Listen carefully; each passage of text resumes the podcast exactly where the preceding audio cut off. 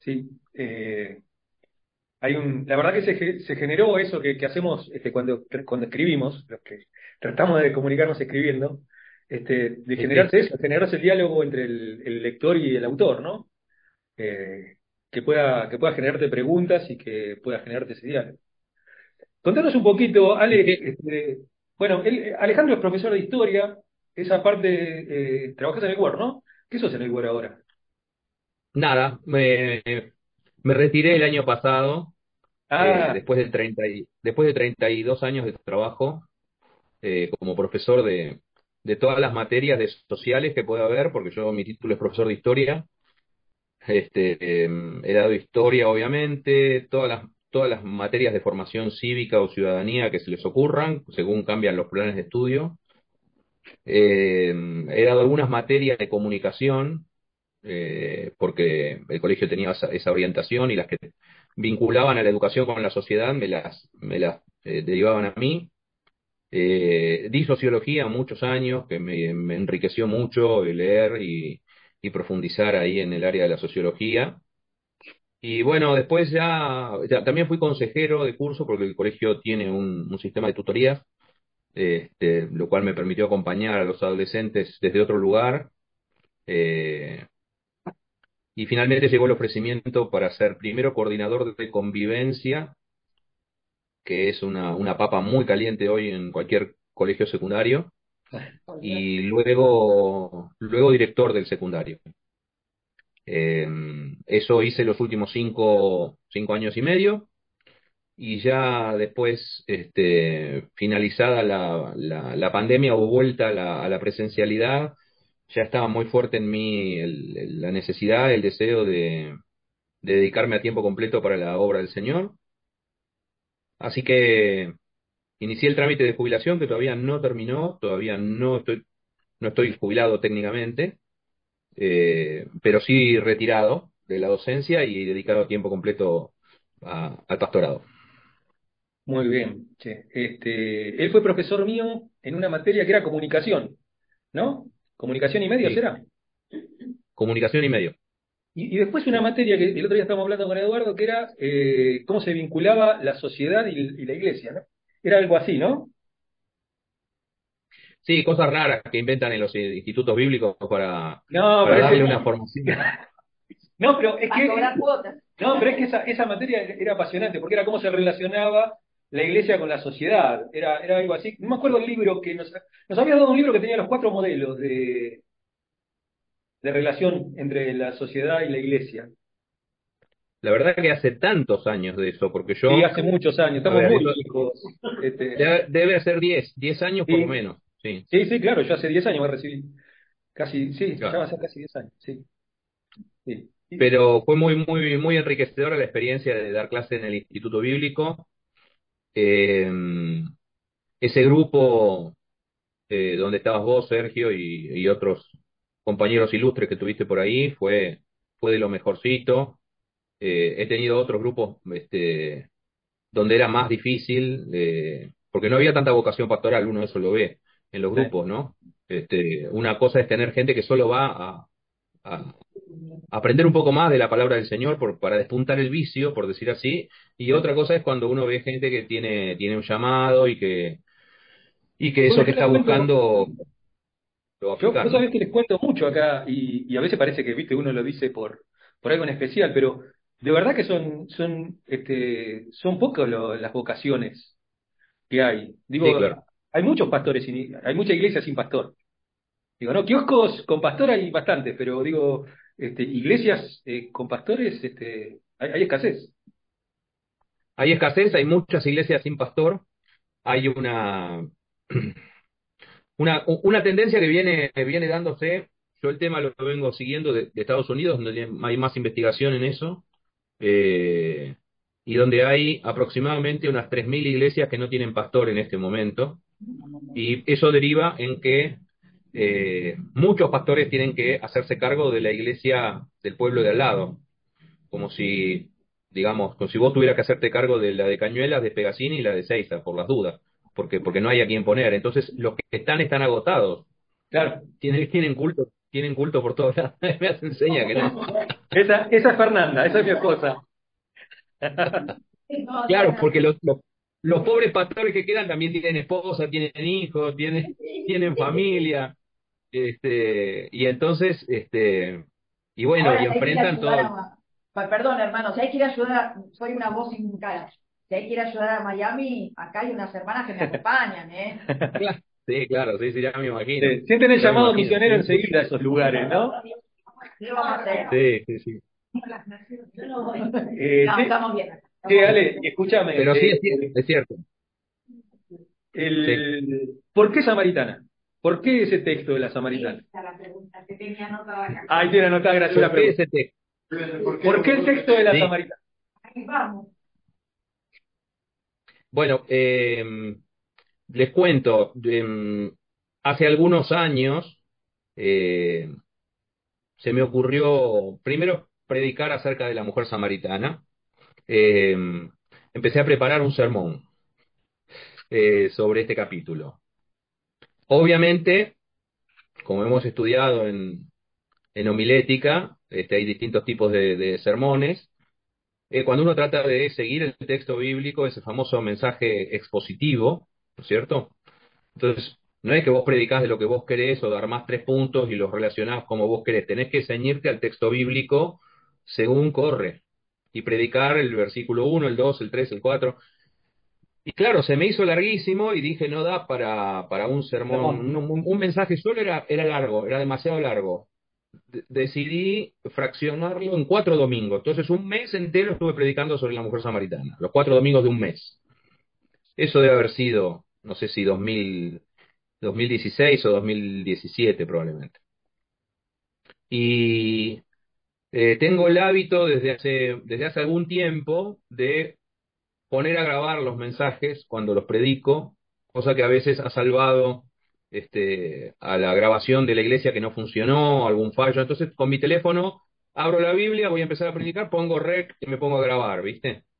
Entonces, cuando vi todo el desarrollo de eso, eh, y a su vez la editorial me había publicado el primer libro que era Movidos por la Adoración, eh, empezó a, a- a dar vueltas la idea de darle forma a eso. Nunca falta el hermano este, bien intencionado que viene y te dice, eh, esto, esto podría ser un libro, ¿no? Y vos le decís como, este, como le dijo Eliseo con Elías, sí, yo lo sé, callad. No, yo ya me di cuenta, pero si me tengo que poner con esto es mucho tiempo. Y la verdad es que escribir lleva tiempo porque uno se tiene que concentrar, se tiene que aislar de otras cuestiones. No podés escribir mientras atendés el teléfono, ni mientras seguís con WhatsApp, ni mientras ves YouTube, ni mientras estás viendo cuatro series por Netflix. O sea, tenés que meter en algún momento para redondear un texto, uno se tiene que, que, apartar un poco de, de todo el ruido que hay alrededor. Eh, y bueno, me puse. La primera, la primera tarea fue eh, una tortura china que es fue escuchar, escucharme a mí mismo predicar, que Ah, es es una cosa que detesto profundamente, claro. Eh, y, y no solamente escucharme predicar, sino este, tomar, tomar nota. Yo suelo predicar, no sé cómo haces vos, Sergio, pero vamos a contarle un poco a los hermanos de la cocina de, de nuestra tarea de predicadores. Este, a mí me enseñaron que no había que leer cuando uno predica, por lo tanto, yo no leo. Yo tengo una, ideas principales y secundarias muy espaciadas, con, viñetas, vamos a decir así, y que a golpe de vista uno puede mirar una frase y con eso, este, eh, iba a decir ganateo, pero queda feo, vamos a decir uno tanto que siempre es muy generoso. Bueno, entonces, para resumir, eh, sí, me escuché de vuelta los y completé todos los baches que había. eh, y, y a su vez pasé el texto de lo que sería un, un breve bosquejo a, a un texto totalmente redactado. Claro, Eh, sacarle la, verbalidad. bueno, exacto. Este, conectar la- todas las ideas, este, darle forma de texto que pretende ser un libro, sin saber si va a terminar siendo, porque uno nunca sabe dónde va a terminar eso. Eh, y, y bueno, y después tratar de ir cerrando los capítulos, lo que serían los capítulos, como, como para darle, darle forma eh, de una estructura que, que, se parezca a un libro, ¿no? Eh, pero bueno, básicamente eso, la, la, manera de escribirlo fue eh, cosa que yo recomiendo, recomiendo que lo hagan, todos quienes quieran buscar más de parte del Señor a través de su palabra, este, leer con mucha atención el texto bíblico, porque la verdad es que estamos llenos de, de preconceptos, de ideas, de ideas previas cuando nos acercamos a una historia como esta, y de golpe se nos escapa lo, lo que está escrito y es muy evidente, es muy evidente que está ahí, ¿no es cierto? Eh, ¿Qué es lo que está ahí? Bueno, eh, eh que hay un viaje, ¿no? y, es diferente que yo te cuente, sí, la samaritana, tal cosa. No, no, no, momento. Este, disfrutemos, disfrutemos de cada versículo y de cada expresión bíblica. Hay una historia que empieza con un viaje. Y ya ahí tenés un tema de conversación. ¿No es cierto? Jesús quiere hacer un viaje. Jesús quiere hacer un viaje y quiere hacer un viaje con sus discípulos y quiere hacer un viaje por un lugar por donde no se acostumbraba a viajar. ¿Qué esconde eso? Yo no puedo pasar por alto, le tengo que hacer preguntas al texto bíblico. ¿Estamos de acuerdo? Sí. ¿Ahí me escuchan? Sí, sí, sí, te escuchamos, te escuchamos. Están, todos reatentos. Que, que, como no nos ven, le era, era necesario, le, era necesario pasar por Samaria. A nosotros nos quedó mucho. Charlamos mucho sobre eso. Qué barro, claro. Porque, pero qué, qué manía, qué manía de Jesús con Samaria, qué manía de, darnos lecciones con los samaritanos por todos lados, y nosotros no las vemos. No, no, no, yo no veo mucho que se, que se enseñe, se enfatice o se predique que Jesús le dio un lugar de preeminencia a los samaritanos en su discurso, en su enseñanza, en su práctica liberadora, este, de ponerlos como ejemplo, de incluirlos, de abrazarlos, de bendecirlos. Eh, era, era una, una, rivalidad más grande que la de, que la de Maradona y Pelé, digamos. Este, era, eran vecinos rivales de esos que vos querés que, que vayan al Mundial y pierdan contra, contra Angola, contra Afganistán o contra el último de la fila, porque nunca querés que gane tu vecino. Perdón, hermano, son culturas que eh, cuando se ponen uno contra otro va a, a matar o morir. Exactamente. Y había, y, había historias, había historias de, en cono de, de errores que los, que los pueblos cometen y las naciones cometen unos con otros, este, los serbios contra los croatas, los chilenos contra los argentinos, los argentinos contra los bolivianos, contra los paraguayos. Bueno, esas historias que, cada nación carga, ellos también las cargaban con una, con una cuestión adicional que es la connotación religiosa. Y la connotación religiosa era dónde se adora y la rivalidad entre dos pueblos que adoraban en distintos lugares, ¿no es cierto? Este, y, que, pugnaban por ver quién tenía razón. Y en esa, en esa puja, los samaritanos eran, este, eran la escoria, eran, eran, eran ciudadanos de segunda en ese contexto. Y Jesús dice, vamos a pasar por ahí.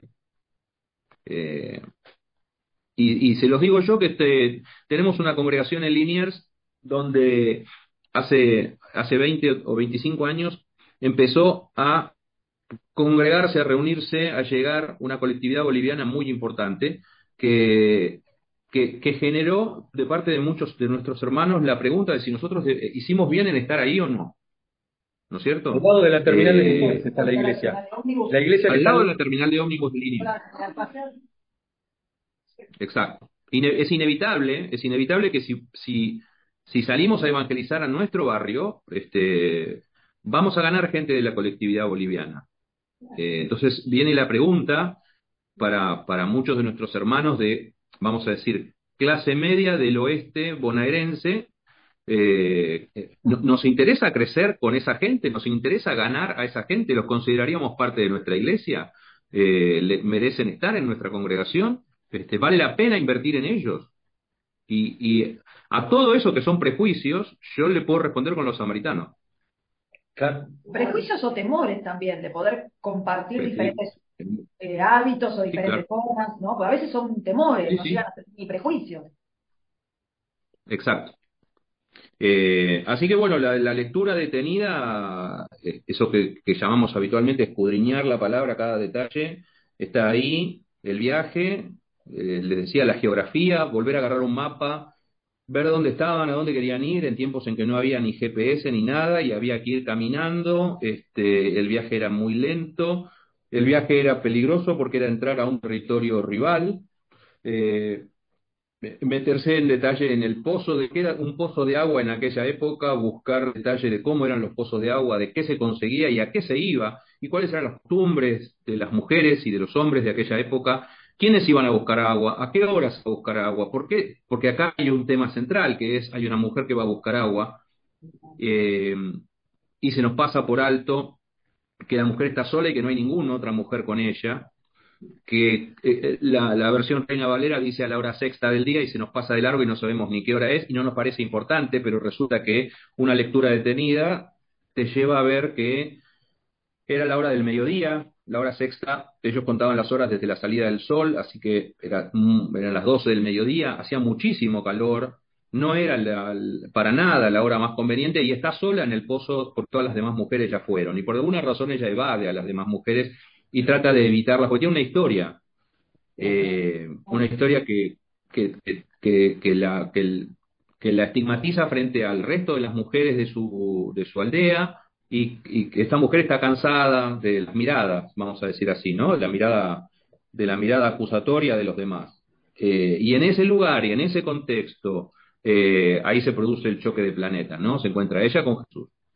Eh, y, ver la historia y ver que Jesús llega hasta ese lugar, que se detiene ahí y que él se deshace, entre comillas, de sus discípulos, los, despacha, les pide que vayan al pueblo para quedarse solo. Y él deliberadamente se queda solo. Eh, uno puede pensar que es una, casualidad este encuentro. Eh, otros pueden pensar, bueno, Jesús sabía lo que iba a pasar, Jesús estaba, preparando ese momento de, tranquilidad y de soledad para encontrarse con una persona que necesitaba abrirse, abrir su corazón, y no lo iba a poder hacer si había 12 o 13 tipos ahí, obviamente. Este, lo pudo hacer con Jesús porque Jesús, Jesús rompió la barrera, Jesús logró, logró vencer la, la, la muralla que, que, separaba a esa mujer del resto, del resto de la sociedad, ¿no? Eh, ahí empezó. Eh, Graf, vos, ¿quién tiene preguntas? A ver si alguna tiene preguntas. Me, quedaba ahí escuchando, y, y, decía, ¿cuánto, cuánta enseñanza nos deja, ¿no? Todo el camino este eh, que transita la samaritana junto, junto a Jesús, eh, nos enseña para, para nuestro crecimiento personal sobre la fe, para poder llevarlo, para que poder evangelizar a los otros, ¿no? porque podemos salir como hizo ella con ese pueblo, con esa aldea, ¿no? Que era tan, que no tenía nada que ver con Jesús, ¿no? Y cómo ella llevó el Evangelio, cómo pudo convencer, ¿no? A toda esa gente. Y que era tan, estaba tan separada de ellos, ¿no? Por su vida, por, que como que estaba ahí aislada, por su vida oscura, con sus grises que tuvo, ¿no? En su caminar. Y, y cómo pudo eh, que todo un pueblo eh, podía confiar y, creer, ¿no? Y eran, no tenían nada que ver con lo que Jesús llevaba. Y ella lo pudo hacer. Y yo me pregunto, así, ¿no? Nosotros como, como ella, también tenemos que llevar lo que no sé, lo que estamos teniendo, cómo fue nuestro crecimiento, llevarlo, el Evangelio. No importa la raza, no importa mi vecino, eh, como usted decía, eh, lo importante es llevar el Evangelio, llevar la palabra, porque ¿cuántos lo necesitan? Todos necesitamos. Nada más que algunos también tienen que tener su corazón dispuesto eh, a escuchar, ¿no? Sí, yo creo que eso es, así y en la historia es bueno ver que, que ella puede hacerlo después de tener una, un encuentro con Jesús. No eso, eso que nosotros llamamos un encuentro con Jesús, que es un, un diálogo sincero. eh, el libro también incluye una, una invitación a entrar en una conversación franca y sin con Jesús, en la cual, sí, después Jesús nos va a mandar a hacer algo y no, nos encargará alguna tarea, pero primero se ocupa de nosotros, se ocupa de nuestros traumas, se ocupa de nuestros fracasos, se ocupa de, de aquello que nos salió mal, eh, de nuestro pasado, ¿cierto? Eh, y, y, el diálogo, yo traté de detenerme también un poco en las palabras de ese diálogo que es un poco atravesado o enrevesado, eh, donde, donde Jesús quiere decir algo, está esperando que ella le cuente algo, ella evade la conversación, este, eh, o a veces nosotros nos enfrentamos a, a la persona de Jesús y no, no le decimos todo, no somos lo totalmente francos o frente al Señor y frente a cualquier clase de intervención de algún agente de parte del Señor, que puede ser pastor, consejero, un líder, quien sea, a veces no le contamos toda nuestra historia, no le decimos todo lo que nos pasó, no le decimos todas nuestras dudas, que ahí están, está lleno de, de, los entendidos, de medias palabras, de recovecos, pero que finalmente encuentra, encuentra un cauce, ¿no? Y bueno, este, cuando nosotros en, entramos en una conversación con Jesús y, y somos francos y, y, hablamos y lo dejamos hablar y, y decimos lo que nos pasa y, permitimos que el Señor nos cuente qué es lo que tiene en su corazón, cuáles son sus planes, este, lo que Él puede hacer con nosotros. Necesitamos escuchar que Jesús nos diga lo que Él puede hacer con nosotros.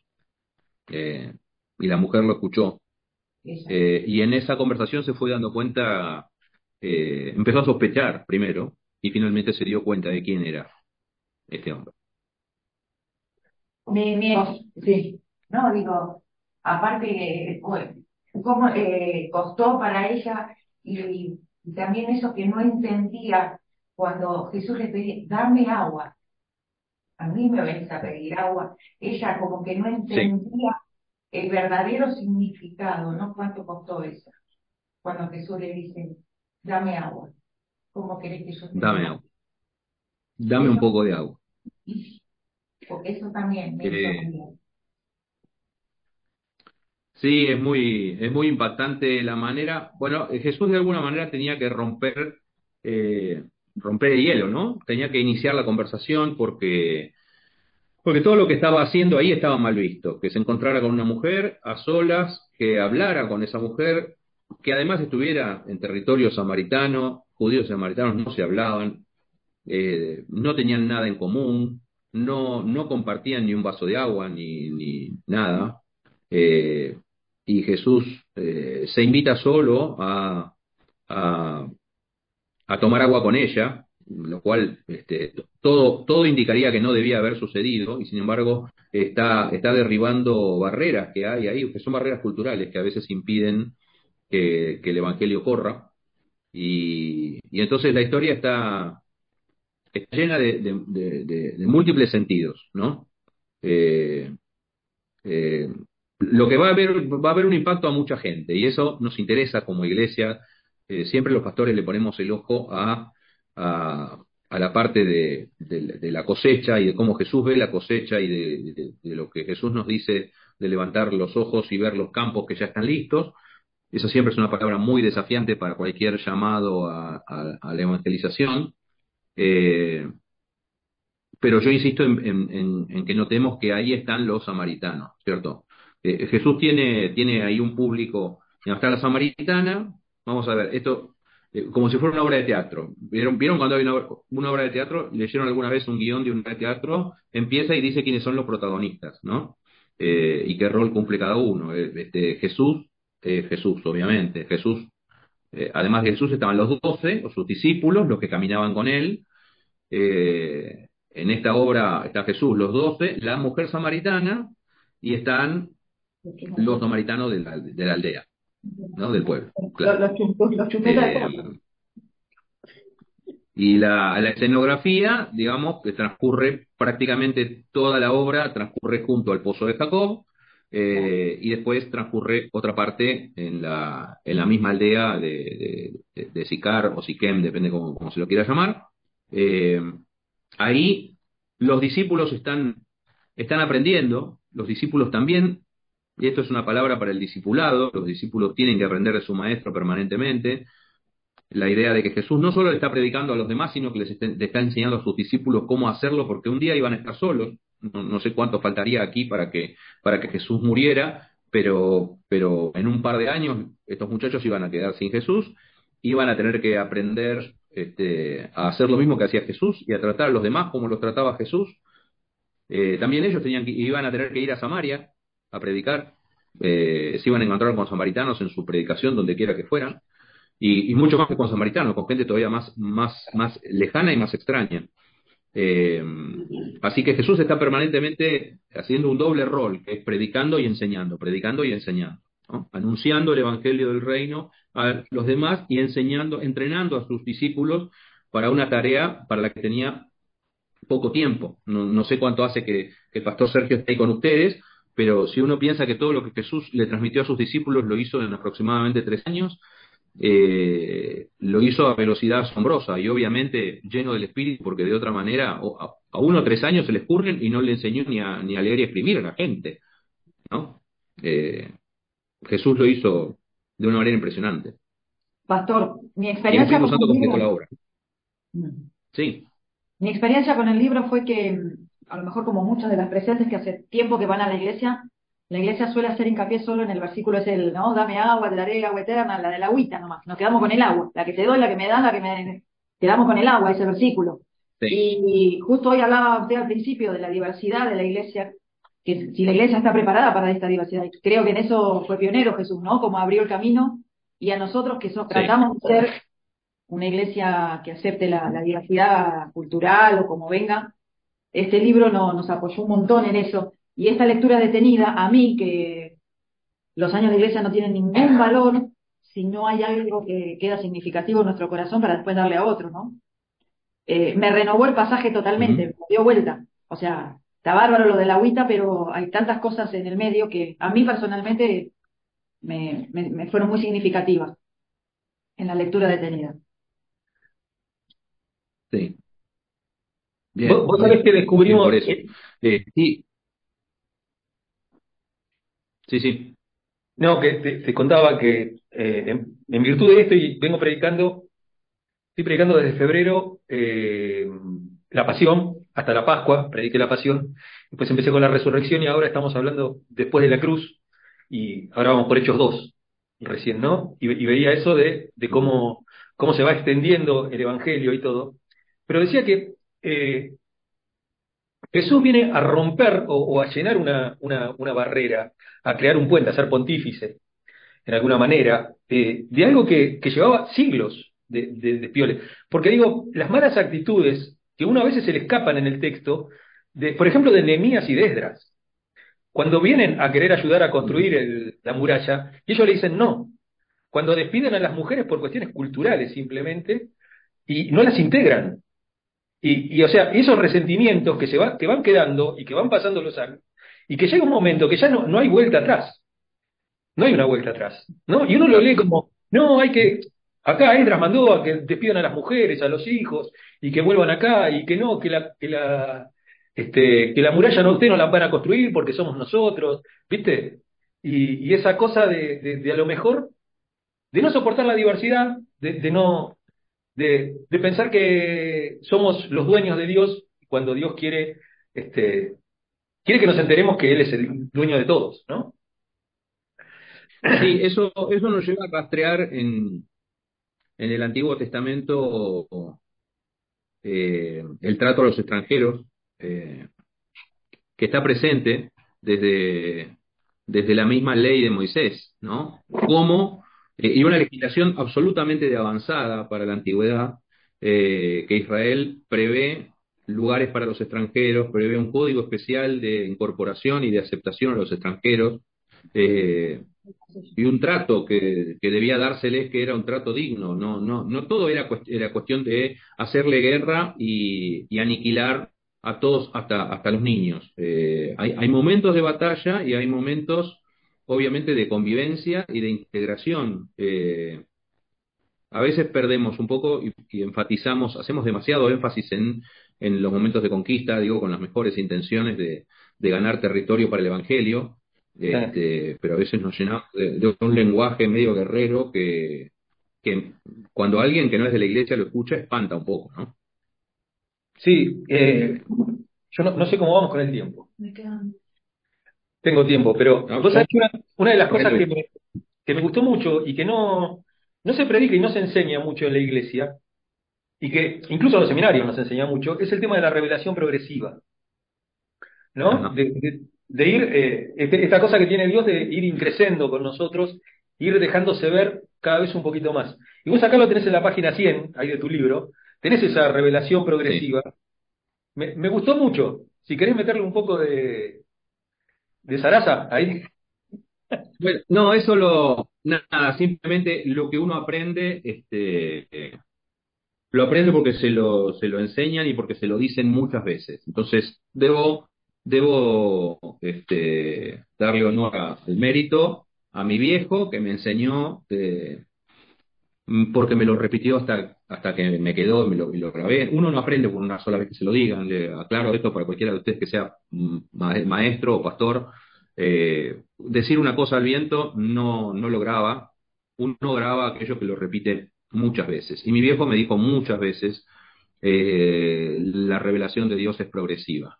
Y, y, él quería decir con esto, es progresiva a lo largo de la historia, eh, es progresiva en el, en el Kairos de Dios, digamos, entre el Génesis, el Pentateuco, eh, los, los este, profetas, este, los libros históricos, los libros proféticos, va aumentando, ¿no? Uno va, va viendo que el reino, la, visión del reino viene, viene hasta, hasta que casi se anuncia este, al final del Antiguo Testamento y nacerá un sol de justicia y bueno, y nos deja ahí con esa expectativa para esos 400 años de silencio que hay entre el Antiguo y el Nuevo Testamento, eh, que era una olla a presión. Cuando uno, uno abre, da vuelta a esa página y empieza el Evangelio de Mateo, hay, hay una expectativa mesiánica. Bueno, no sé quiénes vieron Chosen, no sé, ¿vieron la serie o empezaron a verla?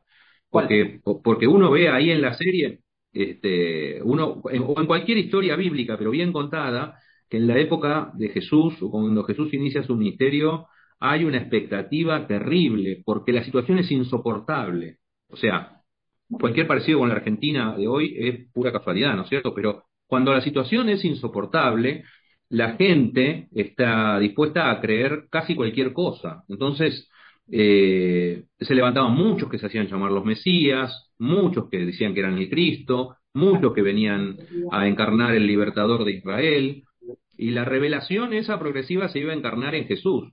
Pero también la revelación es progresiva en nuestra vida.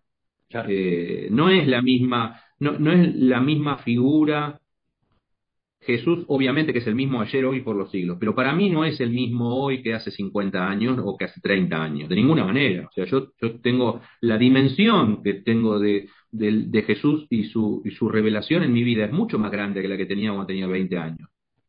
Este, que obviamente que, cualquier joven que se encuentra con Jesús es mucho mejor que, que, los que están en el mundo y que están perdidos, pero entrar en un diálogo de años con Jesús, franco, sincero, y dejarlo que Él nos hable y nos trate y nos moldee y nos exhorte y nos corrija, y nosotros eh, darle algo de nosotros, le das algo a Jesús, Él dice bien eh, y te pasa a, otro escalón. O sea, aquí hay una escalera, que es una escalera, vos decís en la página 100, eh, se me ocurrió presentarlo de esa manera, ¿no es cierto? Empieza tímidamente, este, Jesús aparece como un judío para esta mujer, simplemente un, hombre del pueblo vecino, como tú siendo judío me pides a mí, pasa a la sospecha, me parece que eres un profeta, porque Jesús le estaba diciendo todo lo que, lo que ella era y lo que había vivido, y ahí ya ella le da este, un rango superior.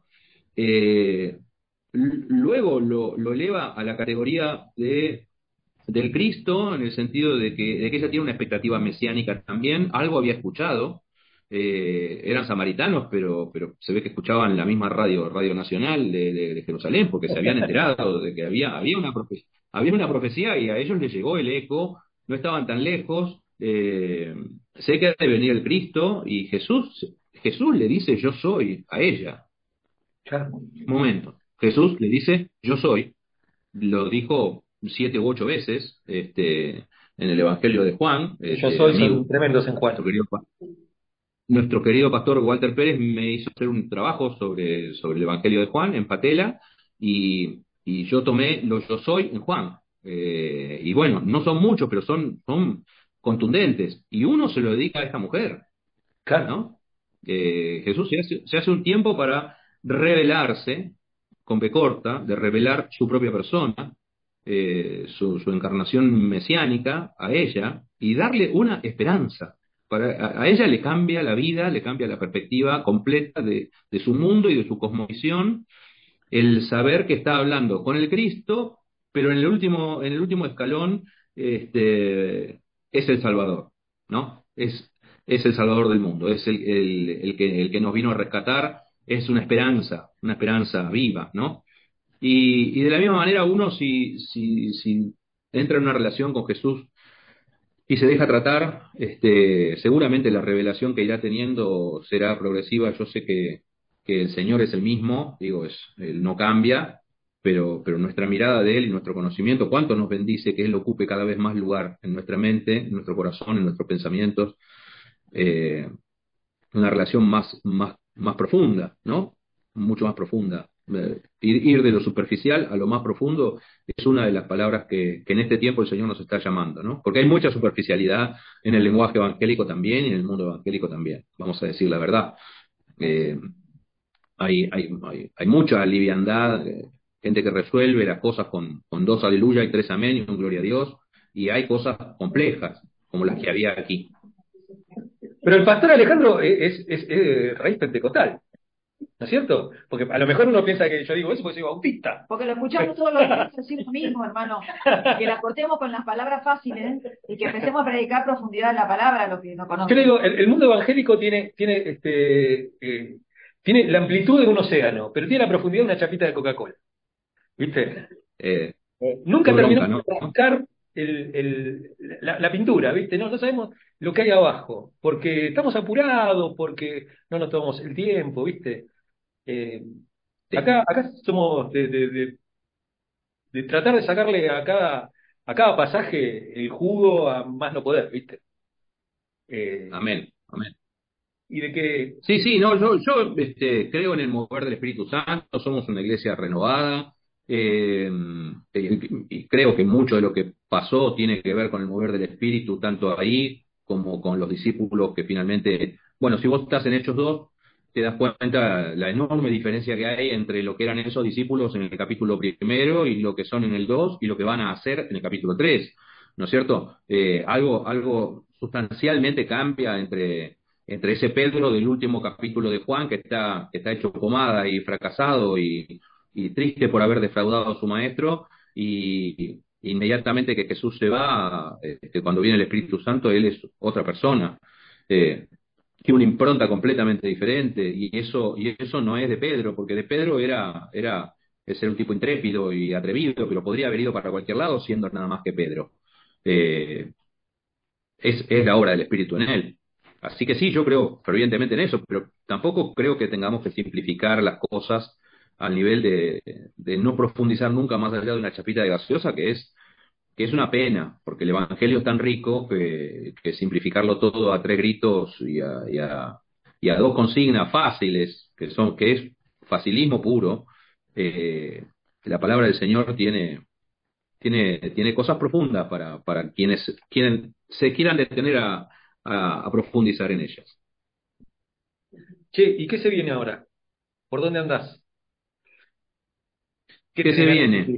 Eh, mirá, m- eh, en, en lo ministerial en este momento, un- así una, una consigna que creo que tiene que ver con este tiempo, después de, después de todo el parate de, de los años de la pandemia y de las restricciones para las reuniones que a nosotros nos, nos quitaron bastante continuidad, eh, este fue un año de, de abrir, de volver a enfatizar en ampliar nuestra visión, en ir hacia afuera, eh, y, y bueno, y estamos viendo resultados, estamos viendo, qué sé yo, eh, hicimos un bautismo después de tres años, nosotros tres años sin, sin bautizar gente. Eh, y bueno, se bautizaron 16 personas en el mes de abril. Así que es un buen momento de nuestra, de nuestra congregación, eh, alcanzando a gente, a gente nueva, mucha gente nueva viniendo, llegando, eh, y bueno, eso nos hace bien porque sufrimos mucho gente que no está, gente que se ha ido, gente que, que no pudo volver después de la pandemia, etcétera. Todas las iglesias creo que estábamos más o menos en esa, Acá estamos atravesando. esa problemática. Acá estamos atravesando social, espiritual, económica, ediliciamente, creo que, que un momento muy duro. No voy a decir, no sé cuál sería el peor, porque este lugar está abierto hace 20 años, sin pastor. Sergio hace cuatro, con dos de pandemia en el medio. Eh, mm. y, y, es como venir y, y, no sé, encontrar el cactus lleno de espinas, bueno, lo sacamos entre todo con pala, dejamos el lugar, volvemos y creció de nuevo. Y lo sacamos y volvemos. Estamos así como, hoy llegamos y todo el techo caído. Dijimos, Señor, envió un pastor que nos dé una ofrenda. eh, no, no, no, no, que fue que dijimos. no, no, no, pero, no, pero, pero yo, yo no soy de los que, viste, yo por lo general se cayó el techo, bueno, qué sé yo, es, material es material y bueno, vinimos acá, teníamos este... este como en dulce de leche, así. Sí, sí, sí, sí, sí. Bueno, pero él lo sabe. Vos viviste la, la vida pastoral de tu papá. Sí. Vos, tuviste sí, sí, Como, como mi esposa, ¿no? Te, sos, un hijo de pastor también. ¿No? Mi, mi esposa también sabe lo que es eh, remar este, con la iglesia. Nosotros, yo viví el proceso de construcción de, de dos templos, digamos, y eh, luego también viví ampliaciones y refacciones, ¿cierto? Eh, y bueno, y, sé lo que es, este, sé vivir en abundancia y sé vivir en la escasez, diría Pablo.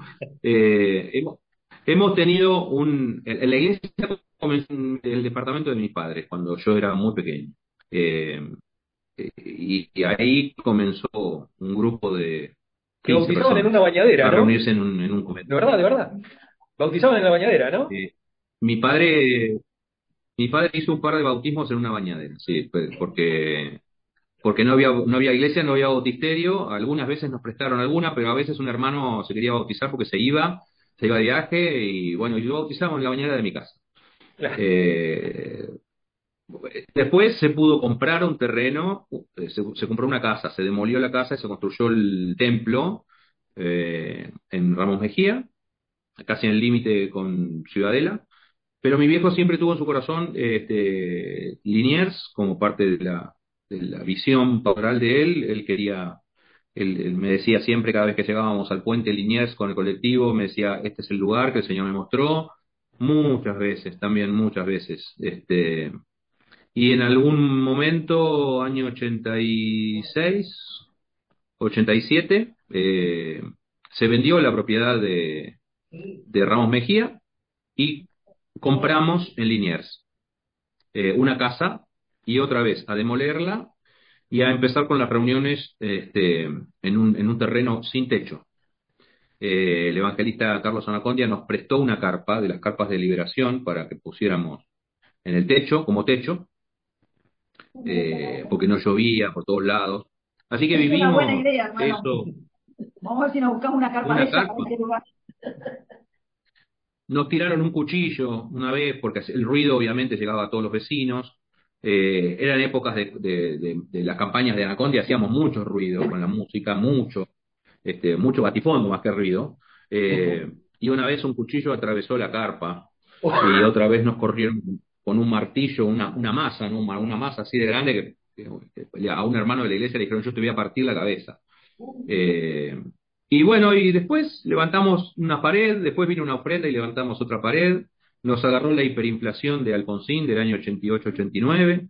Eh, y en, ese, en el peor contexto se pudo poner el techo de chapa. Y, y bueno, el proceso de construcción este, llevó años, llevó años de, de, ofrenda, de vamos que hay que hacer el piso, vamos que hay que hacer el techo, vamos que, por oleadas, ¿no es cierto? Mm. Eh, pero todo eso hace después de un profundo sentido de pertenencia. Cuando te dicen hay que mudarse de acá, no, ni loco, está acá, te este, dejé mi sangre. Acá este, martillé, clavé cuatro clavos, levanté una plataforma. Este, el lugar lo puedo, lo puedo hermosear, lo puedo mejorar, como se hizo el año pasado, que se hizo una mejora. Este, Ah, pero, quedó pero bueno, preciosa parte, hay parte de, de una historia que está ahí. Sí era necesario porque, porque la verdad es que estaba muy venida abajo. A nosotros, yo a veces lo, lo cuento porque por ahí la gente se olvida. Uno de los de lo malo trata de olvidarse rápidamente, pero a nosotros nos quedó la iglesia en Capital Federal y nosotros quedamos la mayoría viviendo en provincia y nosotros no podíamos pasar. En la pandemia estaba cerrado el paso a la ciudad de Buenos Aires. Claro. Eh, yo recorrí, recorrí toda la avenida General Paz buscando una manera de entrar a Liniers y no pude. Hasta Panamericana me fui por la avenida General Paz, estaba todo tapiado. Eh, así que, ¿qué pasaba en el templo? Dios sabe. A alguno que vivía del otro lado del puente, yo le dije, por favor, anda a la iglesia, fíjate si, si está en pie todavía, porque, porque no sé cómo, la iglesia quedó cerrada tres meses, tres meses y pico hasta que alguien pudo, pudo abrir. Ah, si no estaban Eh, estacionados los micros de la terminal. No, no, no, no, era imposible. Yo cuando fui, eh, bueno, este, entonces eso hizo un deterioro de las instalaciones, eh, este, que cuando volvimos y quisimos volver a usar agua, gas y todo lo demás, este, se caían las paredes a pedazos, de tres, cuatro años sin hacerle nada a la iglesia. Claro. Y bueno, eh, era, era necesario. Así que bueno, ahora en eso y en cuanto a, a escribir, sí, con algunas ideas para, para algo que saldrá eh, tal vez el año que viene, no sé, cuando Dios permita. Y ahora estás en red también, ¿no? Eh, dicen que sí. La- las malas lenguas dicen que sí, que estoy en red. Sí, me tenés que mandar la bio, ¿eh? Me tenés que mandar la, bio- la biografía y la foto para ponerte en el plantel. ¿Cómo no? ¿Cómo no? Bueno, bueno, Ale, eh, Gracias. te agradezco, te agradezco mucho. Bueno, espero que les haya gustado el libro, o sea, ha sido de bendición, lo comparten con otra gente. Acá está, ahí, ahí todo. No, para, Acti- acti- para, para. activame un poco la cámara ahí porque no veo, no veo nada. Pero ya me cansé de ver. Ahí, No, entonces usted tiene mal la cara. Ahí ves. ¿Ahí? ¿no me ves? Yo ¿Está ahí? Porque no, la- la- Estar estamos, ¿eh? Lo- me veo a mí mismo.